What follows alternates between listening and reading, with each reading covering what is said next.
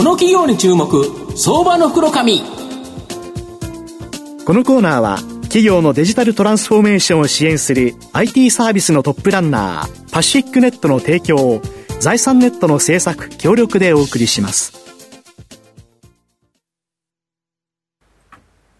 ここからは、相場の福の神、財産ネット企業調査部長、藤本信之さんとともにお送りします。藤本さん、こんにちは。毎度、相場の福の神こと藤本でございます。よろしくお願いいたします。よろしくお願いします。個人投資家の方も、やっとほっとという感じですかね。ねなんで下がっとんねんとですね、ずっと思ってたと思うんですけど、ようやく原油価格が下がったことによって日経平均急騰っていう形で明るくなったところでですね、また今後未来が明るい企業をご紹介させていただければなというふうに思います。今日ご紹介させていただきますのが、証券コード2060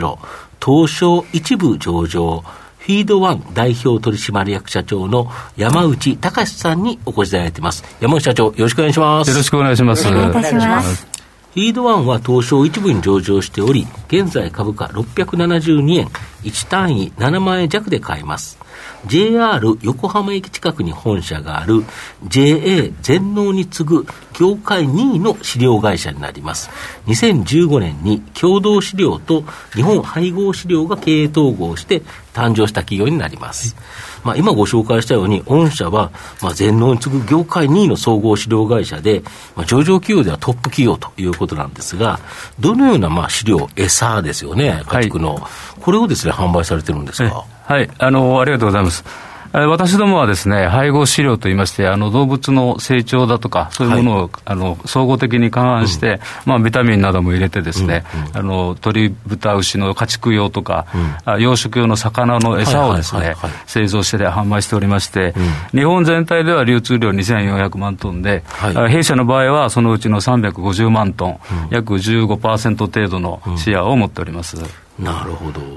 で、えー、かなりですね、御社の場合は、研究開発、まあ、これに力を入れられてるっていう形で、例えば直近だと、乳牛用のゲノム解析サービス。はい。ゲノムって遺伝子ですか？そうです。あのー、どんなものなんですか？え私どもメーカーですので、非常にやっぱり技術が大事だという考え方のもとでですね、うん日本のメーカーではあまり他にないと思うんですけれども、はい、アメリカの先端企業と技術提携を結びまして、はい、えー、乳牛のゲノム解説、解析の技術を今、日本に導入しております。はい、これはですね、例えばあの乳牛の子牛の耳から血液を一滴取ってですね、その血液からその牛のですね、将来のその出てくる乳量だとか、かかりやすい病気だとか、性格だとか、そういうのが分かるようなあの画期的なあの遺伝子の解析技術でございまして、なるほど。これを日本の生産者の皆様にこの技術を提供してですね、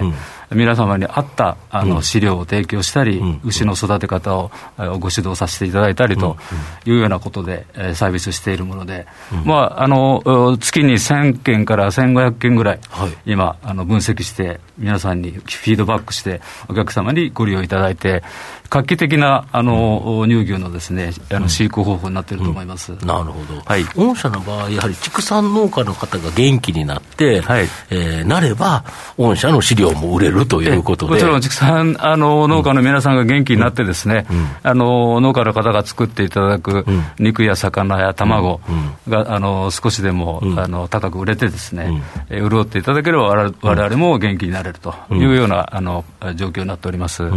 だからそれで、そういうような研究開発をした結果、はい、まあ、そういうのをやってる少しでも効率よくですね、美味しくて安全な、あ肉や魚、あ卵を作れるようなことにお手伝いさせていただくということで、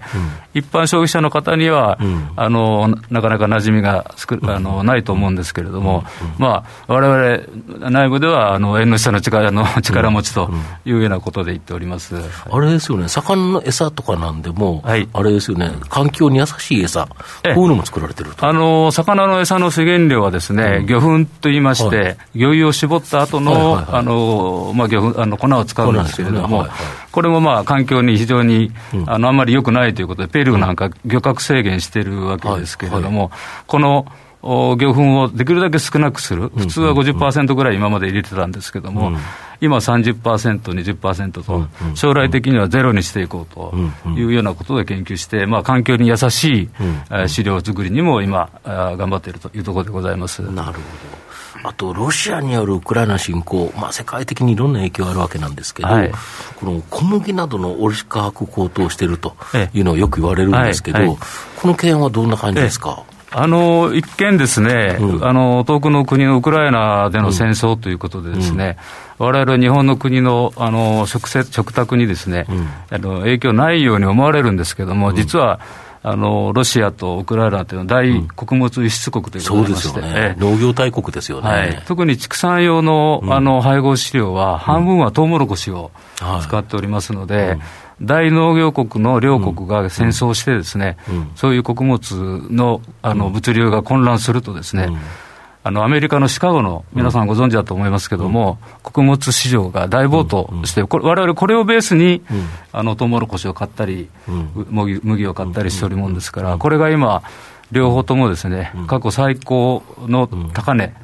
えー、をつけているような状況でございまして、これがもうすでにあのスーパーなんかでは小麦粉の値段上がったりしますけれども、このまま続くとですね、さらに上がってですね、日本の食卓にも影響をを与えるような状況になるかなというふうに思います。なるほど。あと、業界全体でこの、いわゆるその飼料業界っていうのは、製造設備の老朽化が進んで、はい、まあ、今後、飼料の安定供給、これが滞る可能性もあるそうなんですけど、御社は、まあ、経統合された後、一気に、まあ、積極的な設備投資を行って、はい、まあ、今後長年にわたってですね、安定供給できる体制整えられたとか。はい私が社長になりましたときにですね、うん、あの、まあ、経営統合2014年にやったわけですけれども、うん、やはり全国の私どもの工場が非常に老朽化しておりまして、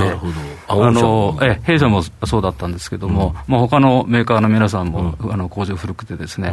あの、大事な資料が作れなくなるリスクもあるなと思うということで、あの、経営統合以来、あの、8年目になりますけれども、はいえー、総額400億円ぐらいですね。億円、はい、の売上から売上からするとですね、うん、相当な金額で、うん、まあ、OB の皆さんからはちょっとびっくりされてるんですけれども、うん、400億投資して、うん、えー、畜産、水産、それぞれ新工場を一つずつ作ってですね、既存の工場にも徹底的にですね、あの、手こ入れをして、あの、設備を整えたと。まあ、メーカーですから当然のことなんですけれども、今までなかなかできなかったんですけれども、思い切って将来のことを考えてですね、あのある日突然あの資料が作れなくなるか、届くなるとかっていうな,、なりますと、われわれ相手は生き物ですので、あの餌食べないわけからですから、ね、死んでしまいますので、ますからね、そうすると皆さんにお肉届かないということになるとまずいので、あのちょっと。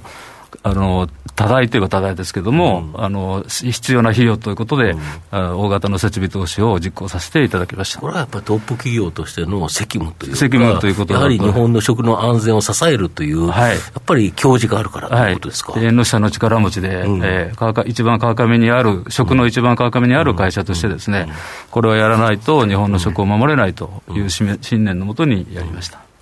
さらなるやはり規模の拡大を目指して、まあ、今後、同業他社の4万で、逆に言うと同業他社はかなり老朽化がまた進んじゃってるとか。あんまり私があの言うとあれなんですけれども、うんうん、ここまで投資して工場を整備されたのは、うん、あの他にないかように思いますので、うん、ちょっとそこのところがですね、うん、まあ、えー、経って50年、60年の工場が全国にいっぱいありますので、うん、いつかですね、ちょっとそういう問題が突然出てくると、うん、資料作れないという問題が突然出てくるという危機感は皆さん、業界の皆さんお持ちなんじゃないかなというふうに思いますけど、弊社の場合は、あの大丈夫だろうというふうに思っております。なるほど。あと人口が減少する日本では、この飼料販売が、まあ、極端に大きく伸びるっていうのは、ちょっとさすがに想像しにくいなというふうに思うんですけど、あの人口増えているアジア諸国、はい、まあ、ここに展開している海外事業、かなり今後期待できそうだとか。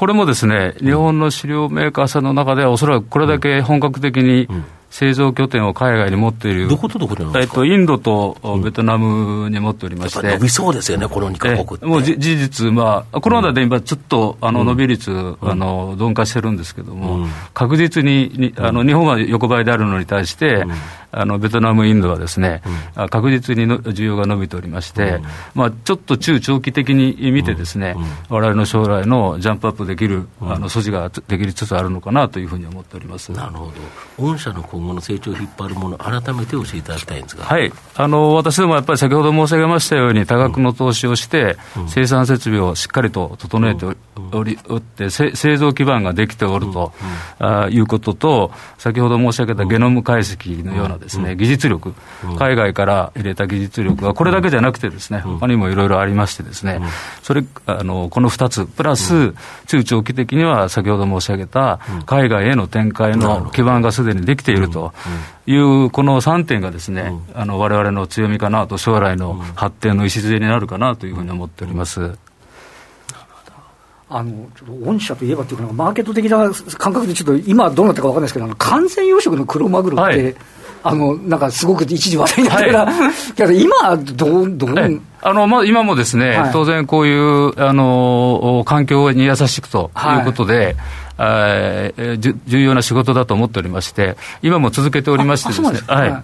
ただ、あの自然のマグロがあの保護されすぎて、今あの、たくさん増えてる、クジラと同じような状況で、あの浜値が下がっておりますんで、あの採算的には厳しくはなっておりますけれども、これはあの採算だけじゃなくてですね、い。わゆる